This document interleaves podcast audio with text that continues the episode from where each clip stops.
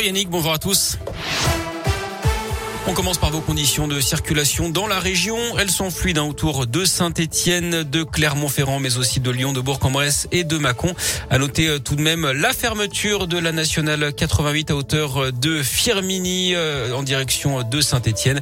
C'est à cause de travaux. Soyez prudents et patients dans le secteur. À la une, les prix à la pompe battent des records. Faire le plein de sa voiture n'a jamais coûté aussi cher. Plus d'un euro soixante le gasoil, un euro soixante-dix le samplon 98. Et c'est un des thèmes hein, forcément de la campagne électorale pour la présidentielle. Invité de BFM hier soir, Valérie Pécresse, la candidate LR, ne compte pas baisser la TVA sur les carburants si elle est élue.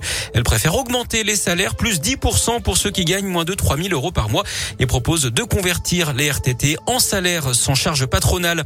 Le grand oral d'Emmanuel Macron, le chef de l'État qui doit s'exprimer ce matin à Strasbourg devant les parlementaires européens. Un discours pour dessiner les contours de la présidence française de l'Union européenne.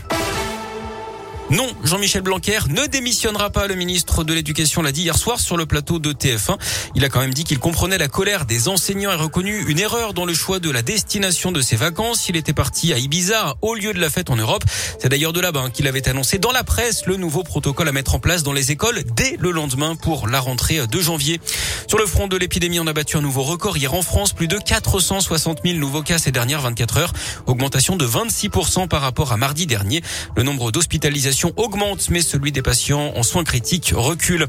Dans la région, ce drame sur la 89 hier soir, un automobiliste d'une quarantaine d'années a perdu le contrôle de sa voiture dans le tunnel de Violet dans la Loire en direction de Clermont vers 18h. Son véhicule a pris feu. La victime n'a pas survécu. Le tunnel lui a été fermé dans les deux sens, qui a provoqué d'énormes bouchons. La circulation a finalement été rétablie vers 22h20 après donc 4 heures d'interruption. Il a évoqué des trous de mémoire sans convaincre le tribunal. Un jeune habitant de l'Inde de 28 ans comparaissait pour des faits de violence conjugale.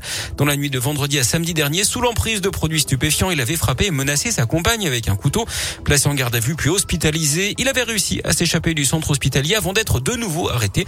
D'après le progrès, son casier comportait 12 mentions, dont certains pour, euh, certaines pour violence conjugale, justement.